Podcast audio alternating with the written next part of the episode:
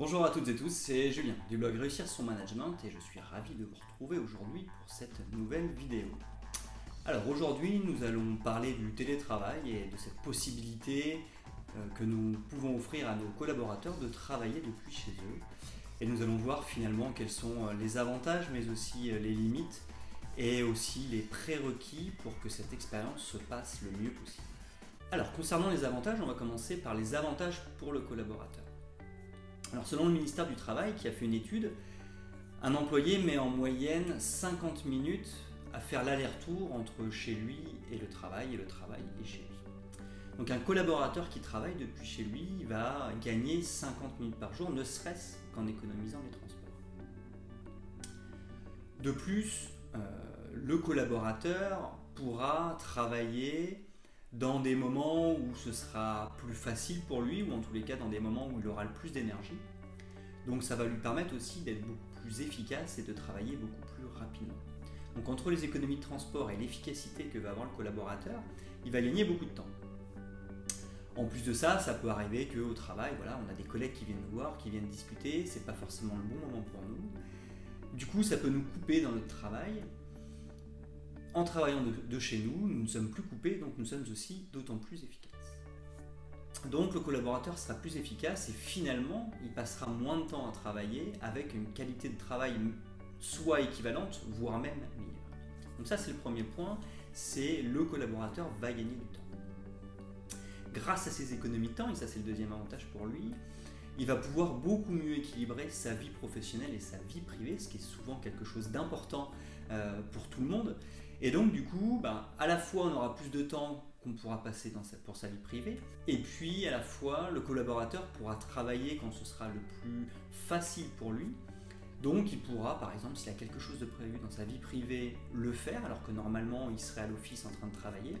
Par contre, il travaillera à un autre moment où, par exemple, normalement il serait en repos, et ben là il pourra travailler. Donc en fait, il pourra équilibrer au mieux euh, sa vie professionnelle et sa vie privée.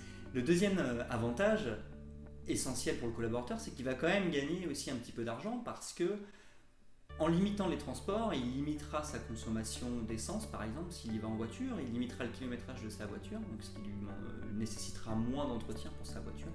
Donc il pourra faire des économies. Pareil, si un collaborateur se déplace en transport en commun, il pourra faire des économies puisqu'il pourra prendre un abonnement plus petit. Donc c'est aussi une économie financière pour le collaborateur. Et enfin, le quatrième point essentiel pour le collaborateur, ça va être aussi de sentir la, confiance à la fois de son manager, puisque finalement son manager le laisse travailler depuis chez lui, donc ça, ça, montre effectivement la confiance, et puis le collaborateur se sent aussi extrêmement responsabilisé, puisqu'on lui donne de la confiance, il a la possibilité de s'organiser comme il veut, par contre on attend de lui que le travail soit fait, donc ça va le responsabiliser au maximum.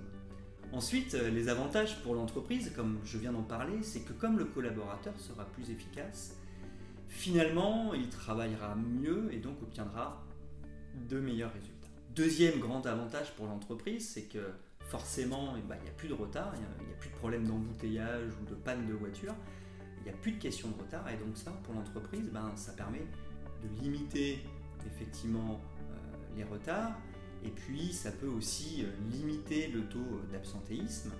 Par exemple, il peut arriver, alors c'est vrai que ça arrive, mais des fois, il y a des épidémies de maladies qui fait que plusieurs collaborateurs peuvent tomber malades. Donc effectivement, si les gens travaillent depuis chez eux, ça va limiter le risque de tomber malade. C'est un petit exemple, mais c'est un vrai, c'est un vrai exemple. D'autres fois, effectivement, le collaborateur euh, devra s'absenter euh, en urgence du travail. S'il travaille depuis chez lui, il pourra s'absenter et revenir à son travail plus tard quand il le souhaite. Donc effectivement, on va réduire les retards et l'absentéisme. Et le dernier point, pour, euh, pour les avantages pour l'entreprise, ça va être qu'elle va aussi faire des économies puisqu'elle n'aura plus besoin de fournir un bureau, euh, donc ce qui permettra de réduire le nombre de mètres carrés dédiés à l'office. Donc forcément, ça fait des économies de, loyer. Et puis on peut imaginer aussi quelques économies sur les consommations électriques, sur les consommations d'eau. Donc finalement, l'entreprise euh, va être amenée à faire des économies.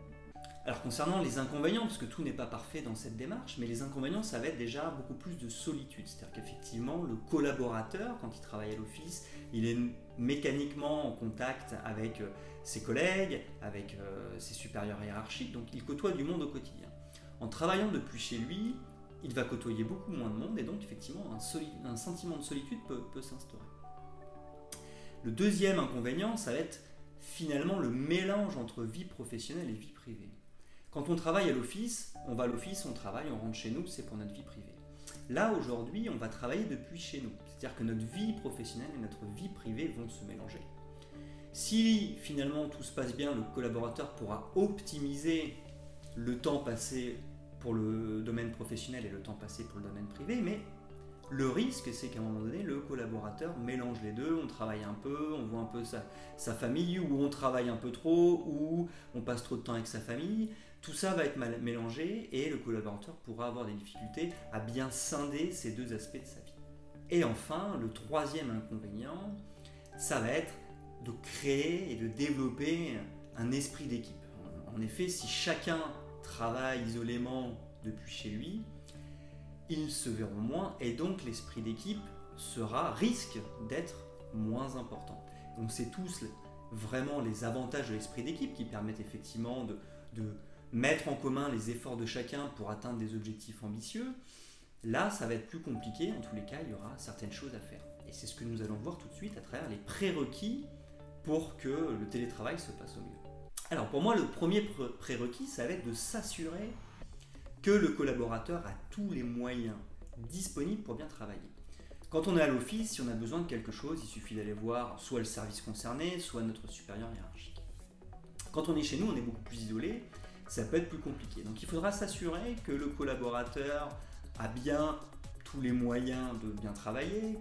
Est-ce qu'il a bien un ordinateur? Est-ce qu'il a bien une connexion Internet? Est-ce qu'il a bien un téléphone, voire une voiture de fonction, euh, s'il doit se déplacer pour aller voir des, clients?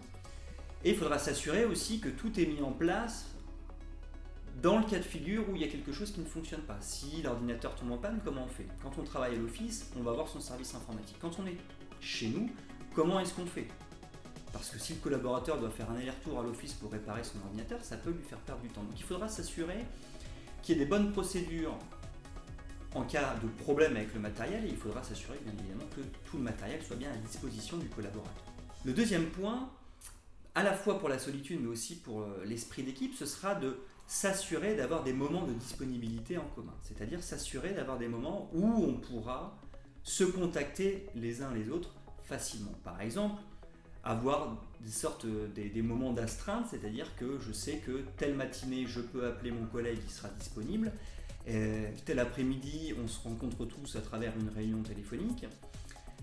Ça, ça permettra d'être sûr que euh, chacun puisse se joindre facilement et ça permettra aussi de ne pas tomber dans des moments de vie privée. C'est-à-dire que comme le collaborateur peut s'organiser comme il veut, imaginons qu'il a décidé de prendre son après-midi, son jeudi après-midi et de compenser en travaillant par exemple le samedi matin ça évitera qu'un collègue l'appelle le jeudi après-midi alors qu'il est en train de s'occuper euh, de ses enfants ou en train de passer du temps avec ça.